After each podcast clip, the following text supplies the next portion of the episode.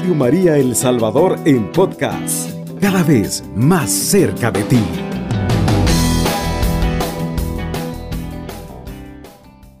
tema de hoy pues coincide el programa con esta fecha, el 15 de agosto de 2022, hace 72 años que el Papa Pío pudo proclamar este dogma del que vamos a hablar ahora, porque es esta fiesta de la Asunción de la Santísima Virgen María, que toda la iglesia lo celebra precisamente esta fecha, 15 de agosto.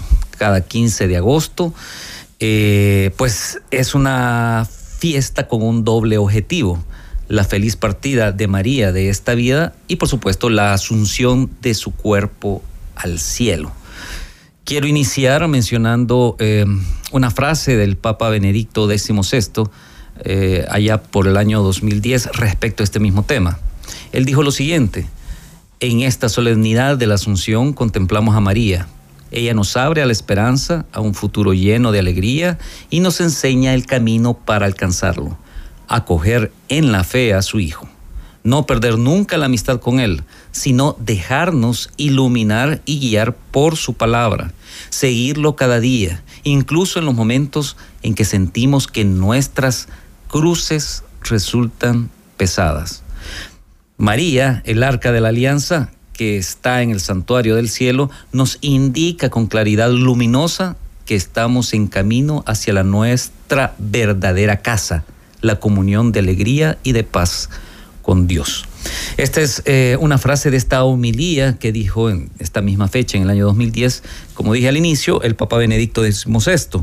Es interesante eh, retomar algunas de las frases porque, como dice aquí, eh, cuando él menciona que incluso en los momentos en que sentimos nuestras cruces resultan pesadas, y por supuesto nosotros todo el tiempo tendremos algún tipo de cruz de cualquier tema en que nos estemos viviendo, ya sea en la familia, ya sea por enfermedad, ya sea por, las tentaciones que nos llegan eh, en cada momento, que son piedra de tropiezo en nuestro camino al cielo, que tenemos que quitar estas piedras, por supuesto, pero aquí está, esta solemnidad tiene esta eh, doble intención, eh, es decir, el dogma de la Asunción se refiere a que la Madre de Dios, luego de su vida terrena, pues fue elevada en cuerpo y alma a la gloria celestial. Eso ya sabemos que fue proclamado por el Papa Pío XII el 1 de noviembre de 1950, como dije al inicio, hace 72 años, en la Constitución dogmática. Eh, ahora bien, ¿por qué es importante que los católicos recordemos y profundicemos en el dogma de la Asunción? De la Santísima María al cielo. Creo que eso vale la pena retomarlo porque mm, a veces son temas eh, como, como, difíciles en realidad ya a la hora de, de estudiarlo.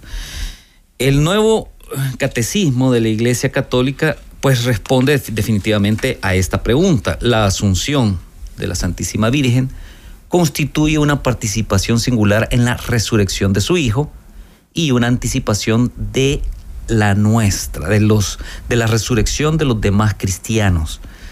Fíjense qué importante es esto. La importancia entonces de la asunción para nosotros, hombres y mujeres, eh, de este comienzo, de esta vida de la era cristiana, radica en la relación que hay entre la resurrección de Cristo y la nuestra. La presencia de María, que es una mujer de nuestra raza, un ser humano como nosotros, quien se halla en cuerpo y alma ya glorificada en el cielo, es eso, una anticipación de nuestra propia resurrección.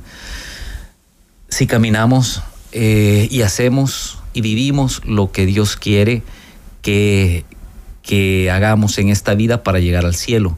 Es decir, que esa es una prueba anticipada de nuestra propia resurrección. Más aún, la asunción de María en cuerpo y alma al cielo, pues es un dogma de, nuestra fe católica, expresamente, como ya dijimos, definido por el Papa Pío XII, hablando ex cátedra. Vamos a ver, vamos a dar un par de conceptos para poder entender un poco más sobre el dogma. Eh, bueno, pues, ¿qué es un dogma? Puesto que en los términos más sencillos, dogma es una verdad de fe revelada por Dios en la Sagrada Escritura o contenida en la tradición y que además es propuesta por la iglesia como realmente revelada por Dios. En este caso se dice que eh, cualquier papa habla ex cátedra, es decir, que habla y determina algo en virtud de la autoridad suprema que él tiene como vicario de Cristo y cabeza visible de la iglesia, maestro supremo de la fe, que con intención de proponer un asunto como creencia obligatoria para todos nuestros fieles católicos. Yo recuerdo que se mencionaba mucho nos critican mucho por afuera cuando dicen, ustedes se creen los dogmas solo porque lo dicen y lo tienen que creer porque es una, una verdad y los obligan a creerlo. No es tan así, pero es una crítica que siempre, eh, tanto los no creyentes como protestantes, eh, que digamos que son eh, creyentes, pero de la iglesia evangélica, y los no creyentes critican ese, ese concepto de dogma, pero realmente nunca lo estudiaron, solo lo utilizan para atacarnos, porque además todos los días nosotros, eh, ellos, por supuesto, todos, el ser humano, este, creen dogmas. A ver, esto era una frase que, me acabo de recordar del padre Jorge Loring, que mencionaba claramente que es mentira que ellos no creen en dogmas tampoco, porque ellos tienen que creer, por ejemplo, y ponía ejemplos tan sencillos como estos, que la comida que le sirvió, que, le puso la cocinera, no está envenenada. Entonces, el, la gente tiene que aceptar ese tipo de, dogmas. No, no puede comprobar si, si le ha puesto veneno a la comida. Tiene que creer que esa comida está sana, está bien hecha y que se la, va, que se la comen. O sea, nos lo comemos todos. O que el piloto del avión donde uno se va a montar sabe manejar el avión. Ese es un dogma, ni siquiera a veces ni vemos la cara del piloto y asumimos que él puede manejar el avión y ahí nos montamos y ahí vamos. Entonces, eh, eh, toda la vida estamos llenos de dogmas. Eh, que nos acusen por, por este otro tipo de, dogmas de la iglesia, pues es, simplemente un absurdo y una manera de, de atacarnos. El nuevo catecismo de la iglesia católica nos lo explica de esta manera. Finalmente, la Virgen Inmaculada, preservada libre de toda mancha de pecado original, terminado el curso de su vida en la tierra, fue llevada a la gloria del cielo y elevada al trono del Señor como reina del universo para ser conformada más plenamente a su Hijo, Señor de los señores y vencedor del pecado y de la muerte. Así lo define el nuevo catecismo de la Iglesia y el Papa San Juan Pablo II, en una de sus catequesis sobre la Asunción, explica esto mismo que, les acabo de leer del catecismo, pero con otros términos. Y él dijo lo siguiente, el dogma de la Asunción afirma que el cuerpo de María fue glorificado después de su muerte. En efecto, continúa el Papa, mientras para los demás hombres la resurrección de los cuerpos tendrá lugar al fin del mundo, para María la glorificación de su cuerpo se anticipó por singular privilegio. Y él continúa diciendo que contemplando el misterio de la asunción de la Virgen es posible comprender el plan de la providencia divina con respecto a la humanidad. Después de Cristo, verbo encarnado, María es la primera criatura humana que realiza el ideal escatológico, continúa el Papa, anticipado la plenitud de la felicidad prometida a los elegidos mediante la resurrección de los cuerpos. Es María la primera, ¿no? También dice que María Santísima nos muestra el destino final de quienes oyen la palabra de Dios y la cumplen, como dice en Lucas 11:28. Eh, y esto es sumamente importante eh, retomarlo. Es decir, lo que es esta fiesta de la Asunción es precisamente como la muestra para nosotros del destino de quienes escuchamos la palabra de Dios y la cumplimos, que verdaderamente la cumplamos. Entonces la reflexión al final es que eh, el plan de Dios es perfecto, nos estimula a elevar nuestra mirada a las alturas donde se encuentra Cristo sentado a la derecha del Padre y por supuesto donde está también la humilde esclava de Nazaret ya en la gloria celestial.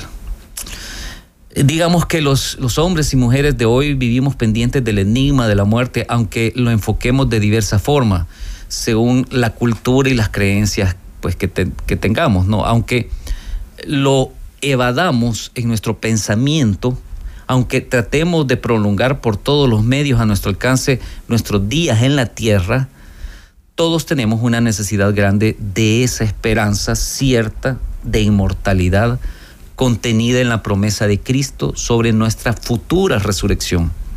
Entonces, mucho bien haría a muchos cristianos oír y leer más sobre el misterio de la Asunción de María, por esto mismo, el cual nos, nos, nos llega tan directamente, porque, porque se ha logrado colar la creencia en el mito pagano de la reencarnación entre nosotros.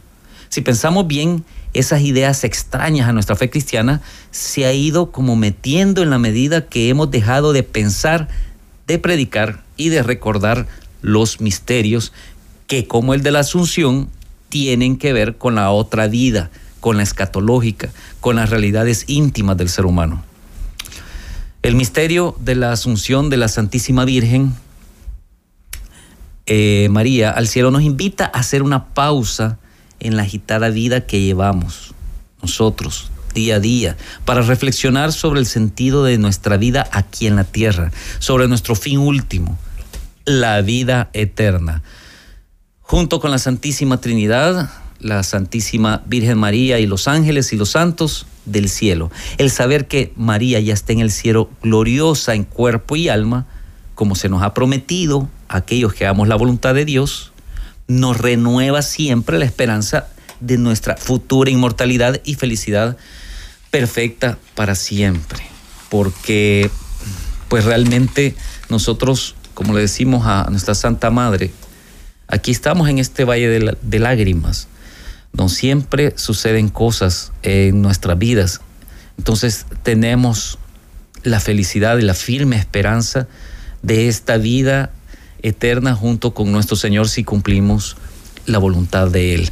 Tenemos que reflexionar entonces que esta asunción no es así nomás, no es solo porque lo dijo el Papa en un dogma, es porque es el resultado definitivamente de las promesas que Jesucristo nos ha hecho a nosotros. Me voy a ir eh, a la primera pausa del programa y regreso luego para seguir conversando sobre este interesantísimo tema, la Asunción de la Virgen María.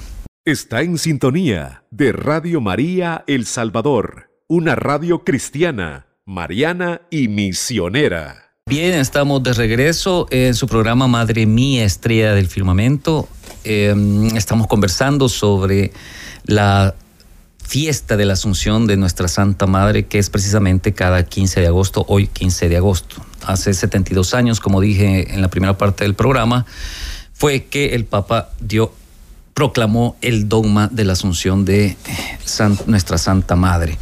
Pero esta antigua creencia de que María, lo, voy a decir de esta manera, ¿no? esta antigua creencia de que María, habiendo completado el curso de su vida terrenal, fue asunta en cuerpo y alma a la gloria del cielo, es parte del depósito de la fe revelado a nosotros por medio del Espíritu Santo y que fue solemnemente definido como dogma, eh, como ya dije, eh, por el Papa Pío XII.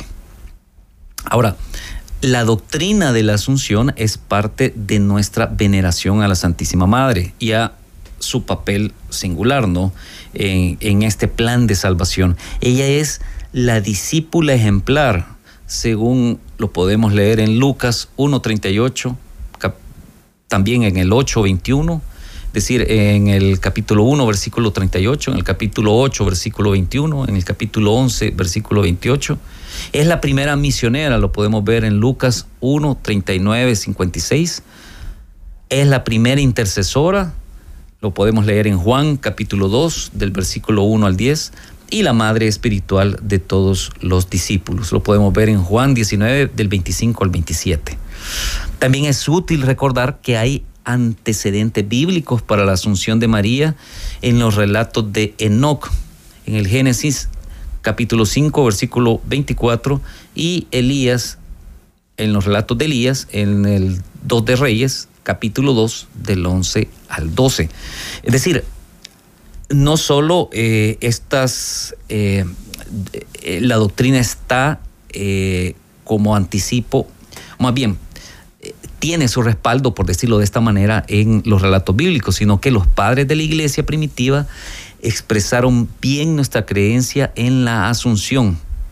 San Epifanio de Salamina, fíjense, eso fue en el año 403, muchísimo antes que existiera, eh, bueno, más de 1100 años antes que existieran los protestantes, ¿no? Porque ellos lo niegan. Él escribió, sigan lo que indican las escrituras en las cuales no se encuentra mención de la muerte de María.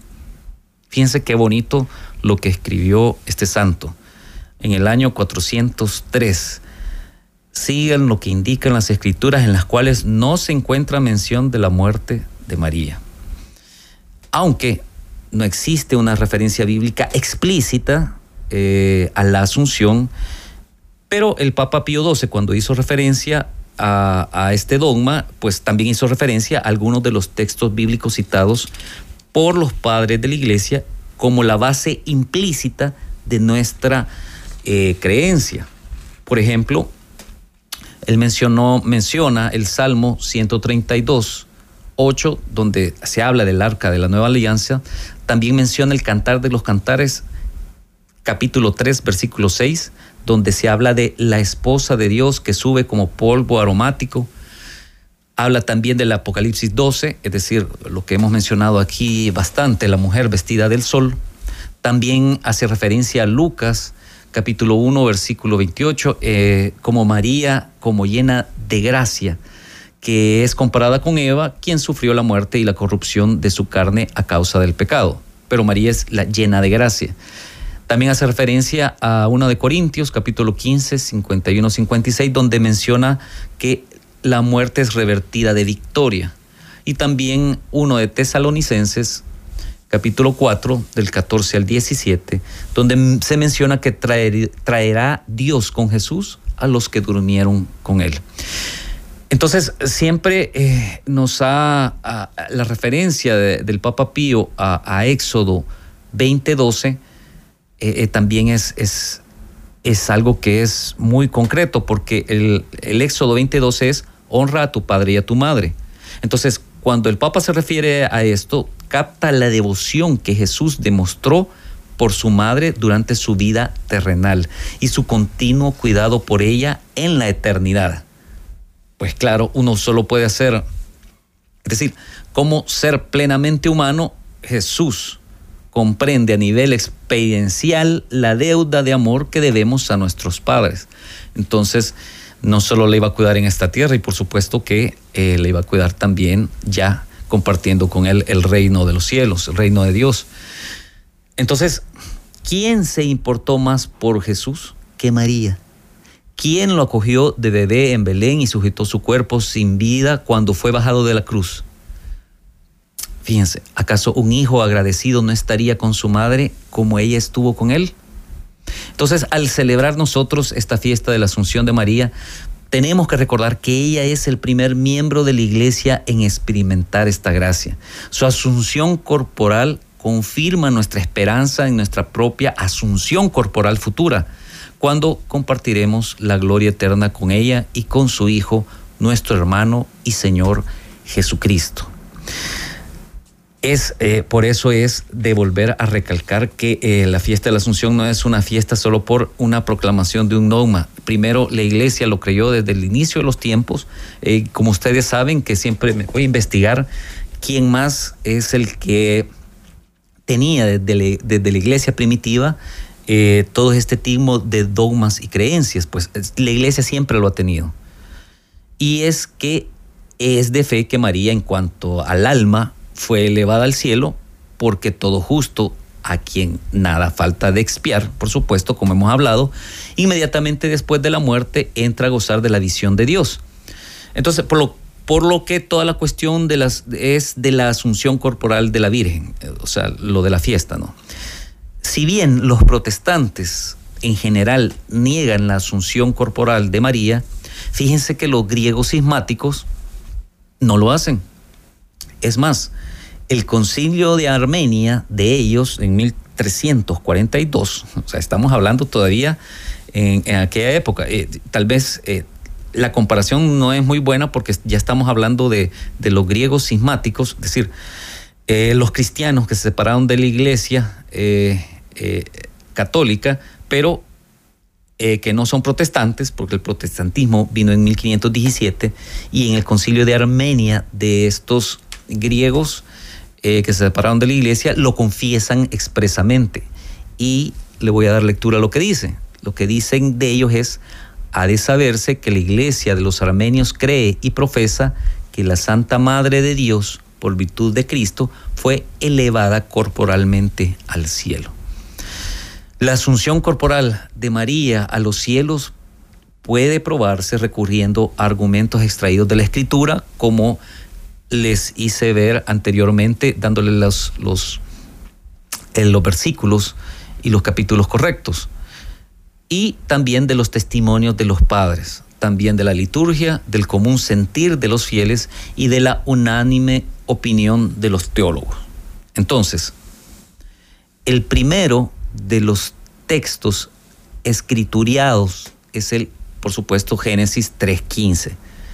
Ya lo hemos dicho muchas veces en este programa, enemistades pondré entre ti y la mujer, entre tu linaje y su linaje. Ella quebrará tu cabeza es decir, las enemistades establecidas por Dios entre la mujer y el demonio, entre el linaje de la mujer y el linaje del demonio, se ordena a que la mujer y su linaje, ella con él y por él, quebrante la cabeza del demonio y obtenga sobre él un triunfo completo. Entonces, este triunfo completo que Cristo consiguió sobre Satanás en el que María se presenta íntima e indisolublemente única, unida a su Hijo, pues es solo el triunfo sobre el pecado y de la concupiscencia, sino también de la muerte. O sea, es un triunfo completo. Entonces, así como Cristo resucitado triunfa plenamente de la muerte, Así María, íntimamente asociada a Cristo, le corresponde la misma victoria sobre la muerte por su gloriosa resurrección anticipada y asunción al cielo. Fíjense qué bonitas estas, estas frases y estas referencias que son, por supuesto, de los padres de la iglesia. Eh, podemos hablar además el de Lucas 1.28. Dios te salve, llena de gracia, el Señor es contigo, bendita tú eres entre las mujeres. María es saludada llena de gracia, más la plenitud de gracia en el cúmulo y afluencia de todas las gracias desde la inicial o concepción inmaculada, que hemos tenido programas y, hemos, y vamos a continuar con, con programas sobre la Inmaculada Concepción, hasta la gracia final o glorificación total en el cielo. Entonces esta frase, Dios te salve, llena de gracia, que le dio el ángel a María, pues básicamente es eh, María llamada bendita entre las mujeres, es decir, la maldición común a las mujeres y los hombres es triple de la culpa, de la concupiscencia y de la muerte. Entonces, así como la Madre de Dios es llamada bendita por haber escapado de la maldición de la culpa y de la concupiscencia, pues de la misma manera por haber escapado de la muerte en cuanto que fue liberada de su esclavitud por la resurrección anticipada. Por eso eh, Santo Tomás siempre dijo, tres maldiciones fueron lanzadas sobre los hombres por el pecado. La tercera fue común a los hombres y a las mujeres, que se convertirán en polvo. Y de esta estuvo libre la bienaventurada Virgen porque subió corporalmente al cielo, pues creemos que después de la muerte resucitó y fue elevada al cielo. Esto es lo que escribió Santo Tomás de Aquino, extraordinario hombre eh, en aquella época. Entonces, por lo que respecta, pues sí, a los padres más antiguos, hasta el, hasta el siglo V, eh, no se encuentran expresamente sobre la asunción corporal de María, exceptuando tal vez a San Epifanio, que aunque dude de, aunque menciona de la muerte de María, eh, parece incluso que, lo plantea de otra forma, pero eh, no nos debe extrañar el silencio de los padres en esa época, en los primeros cinco siglos, pues ellos estaban combatiendo contra los, digamos, este, algunos herejes en ese momento. Esos herejes eran los docetas y valentinianos se llamaban, que decían que el cuerpo de Cristo era celestial o sideral, mencionaban eh, estas herejías. Entonces estaban peleando con ellos. Pero desde el siglo V en adelante, padres y escritores enseñaron claramente la asunción corporal de la Madre de Dios. Entonces, uno de los que más se tiene referencia es San Gregorio de Tours. Y él escribió algo sumamente bonito. Eh, vamos a ver, él, él escribió lo siguiente. El Señor mandó trasladar al paraíso en una nube el cuerpo santo de María, donde ahora, recobrada del alma y alegrándose con sus elegidos, goza de los bienes eternos que no tendrán fin. San Gregorio de Tours. San Juan Damasceno escribió lo siguiente también. Tu alma no descendió al infierno, ni tu carne sufrió corrupción. Tu cuerpo inmaculado y limpio de toda mancha no fue abandonado a la tierra, sino que tú, reina, soberana, señora y verdadera Madre de Dios, fuiste trasladada a las reales mansiones del cielo. Ese, qué bonito. Y San Fulberto de Chates, también padre de la iglesia de este, estábamos hablando del siglo V para acá, escribió lo siguiente. Cree la piedad cristiana que Cristo Dios, Hijo de Dios, resucitó gloriosamente a su fiesta de la Asunción de la Virgen, que ahora se celebra solemnemente en la Iglesia Universal. Se remonta a los primeros siglos, por lo que toca a la Iglesia Oriental, algunos piensan que se celebraba ya en el siglo V, porque la conmemoración de, de los nestorianos y monos, monofisitas es lo que escribe San, eh, San Fulberto, lo voy a aclarar, que en aquel siglo se separaron de la iglesia y no es creíble que estos hayan tomado de ella la fiesta después de su separación. Es decir, que lo que menciona San Fulberto es un dato histórico donde, donde ya se hablaba sobre la asunción de la Virgen antes del siglo V. Está en sintonía de Radio María El Salvador una radio cristiana, mariana y misionera. Madre mía, estrella de firmamento es el nombre del programa y hoy estamos ya finalizando este tema sobre la fiesta que universalmente celebra hoy la Iglesia Católica, eh, la Asunción de nuestra Santa Madre.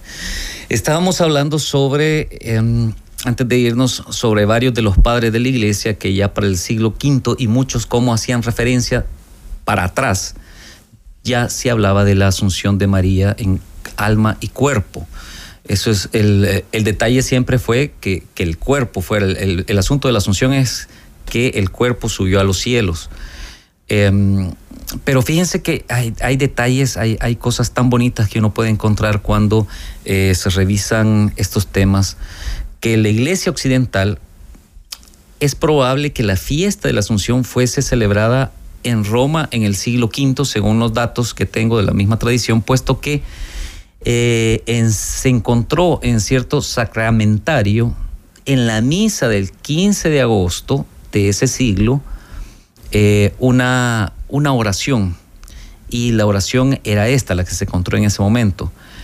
Dice, recibe Señor los dones que te ofrecemos en la repetida solemnidad de la bienaventurada María, porque redunda en tu alabanza que verdaderamente haya sido elevada a tu gloria. Y entonces consta, eso es lo que dice eh, eh, eso que se encontró en aquel, de esa época, y consta ciertamente que esta fiesta se solemnizaba en Roma, esto ya está rectificado, por lo menos, en el año 650, el 15 de agosto.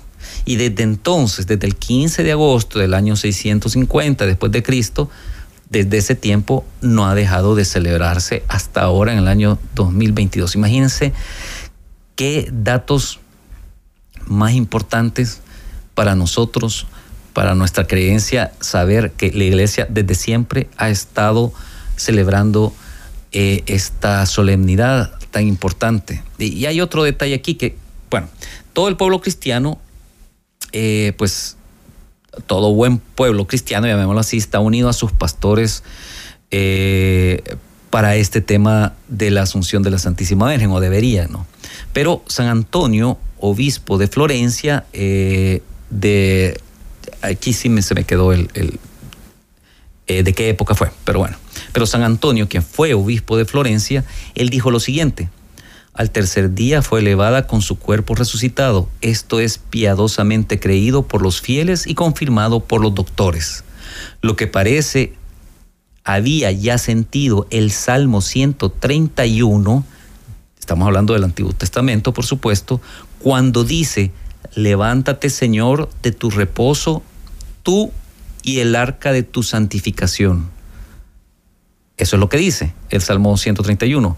Más el arca de santificación, pues, pues por supuesto que fue el cuerpo de la santa, de nuestra, de la madre, no, de Jesucristo.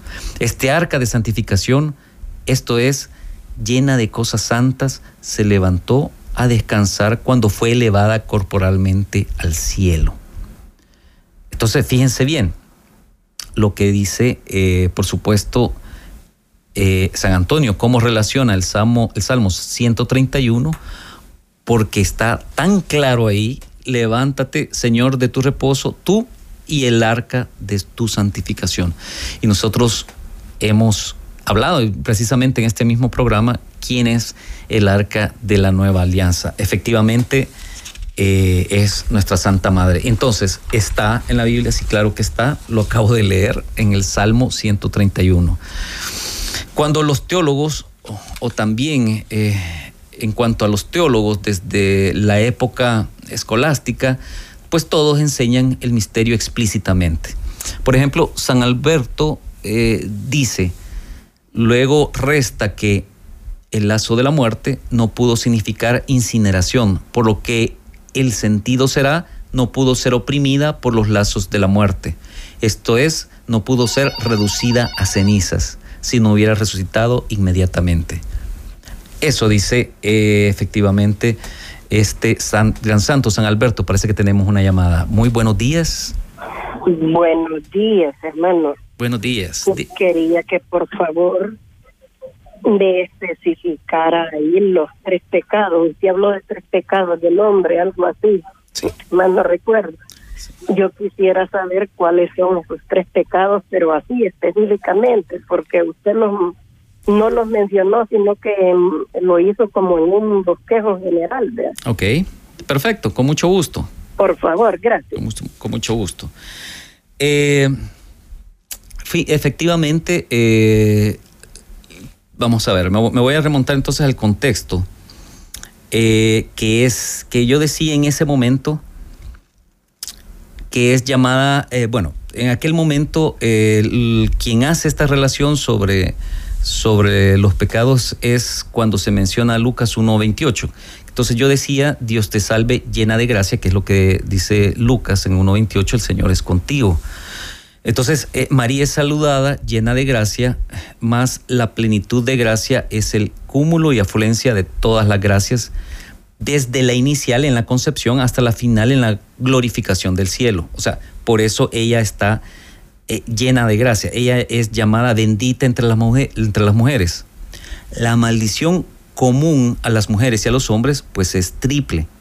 La maldición es, eh, a eso nos referíamos, es de la culpa, de la concupiscencia y de la muerte. Esa es la maldición común. Eh, es así como nuestra Santa Madre, decíamos anteriormente, llamada bendita por haber escapado a la maldición de la culpa y de la concupiscencia. Entonces, si ella está liberada de esas dos cosas, eh, pues también se libera de la tercera, que es de la muerte, en cuanto fue librada de su esclavitud por la resurrección anticipada. Por eso eh, mencionaba que Santo Tomás decía, las tres maldiciones fueron lanzadas sobre los hombres por el pecado. La tercera, o sea, hablábamos de las maldiciones por el pecado. La tercera fue común a los hombres y a las mujeres, que se convertirían en polvo. Y de esa estuvo libre la bienaventurada Virgen, porque subió corporalmente al cielo. Pues creemos que después de la muerte resucitó y fue elevada al cielo. Entonces estábamos hablando eh, que fueron básicamente como condenas, ¿no? para los, para, eh, para los hombres y para las mujeres luego del pecado original. Y el contexto es, eh, definitivamente el contexto es que María, al estar llena de gracia, desde el inicio hasta el final, por eso la Inmaculada Concepción y hasta el final su gloriosa Asunción, que es lo que estamos celebrando ahora, estaba libre de todo eso que incluía la muerte. Luego, eh, como dije a un inicio, eh, eh, tal vez voy a, voy a mencionar en este momento ya para finalizar a manera de resumen lo que podemos entender sobre esto de la asunción. Porque la asunción no significa lo mismo que ascensión. según la tradición y teología de la Iglesia Católica, la asunción de María es la celebración de cuando el cuerpo y el alma de la Virgen fueron glorificados y llevados al cielo al término de su vida terrena. Y no debe ser confundido con la ascensión, la cual se refiere a Jesucristo. Se dice que la resurrección de los cuerpos se dará al final de los tiempos, pero en el caso de la Virgen María, este hecho fue anticipado, por supuesto, por singular privilegio. La Asunción también es celebrada por la Iglesia Ortodoxa, que es lo que hablábamos antes, eh, que la conoce como dormición, que ese es otro tema muy, muy bonito y muy importante. El dogma, eh, como dije, estoy tratando de resumir sobre todo lo que hemos hablado. El dogma pues se celebró hace 72 años por el Papa Pío XII. Y lo más importante de todo este tema, como dije al inicio, es que la asunción de María, y esto es sumamente importante para nosotros, es anticipación de nuestra propia resurrección. ¿Por qué? Porque esta fiesta tiene un doble objetivo, la feliz partida de María de esta vida a la asunción de su cuerpo al cielo y la respuesta al por qué es importante para los católicos, como dije anteriormente, la asunción de la Santísima Virgen constituye una participación singular de la resurrección de su Hijo y anticipación de la resurrección de todos nosotros los cristianos. La importancia que tiene para todos nosotros esta fiesta se da en la relación que ésta tiene entre la resurrección de Jesucristo con la nuestra. Entonces, el que María se halla en cuerpo y alma ya glorificada en el cielo es la anticipación propia de nuestra resurrección, dado que ella es un ser humano como nosotros. En este sentido, estimados amigos, ya prácticamente llegamos a la finalización del, del programa era mi objetivo transmitirles la importancia de una fiesta tan gloriosa como la de este día, 15 de agosto, que como dije anteriormente, los datos certeros se tienen que la solemnidad está desde el 15 de agosto del año 650 y eso sí está completamente confirmado en términos, llamémosle, históricos. Así es, más todos los escritos de los padres de la iglesia y los teólogos y las respuestas que dimos respecto a los versículos de la Biblia. Solo les recuerdo el Salmo 131, bellísimo, se los dejo para que lo puedan buscar en su Biblia y lo lean y ahí vemos cómo sube al cielo nuestro Señor con el arca el arca donde Él estuvo santificado. Estimados amigos, gracias por haberme escuchado este día. Los espero dentro de dos semanas, dentro de dos lunes, siempre a las 10 de la mañana en su programa Madre Mía, Estrella del Firmamento. Conversó con ustedes su servidor Manuel Elías. Cubriendo todo El Salvador. Radio María, 107.3 FM.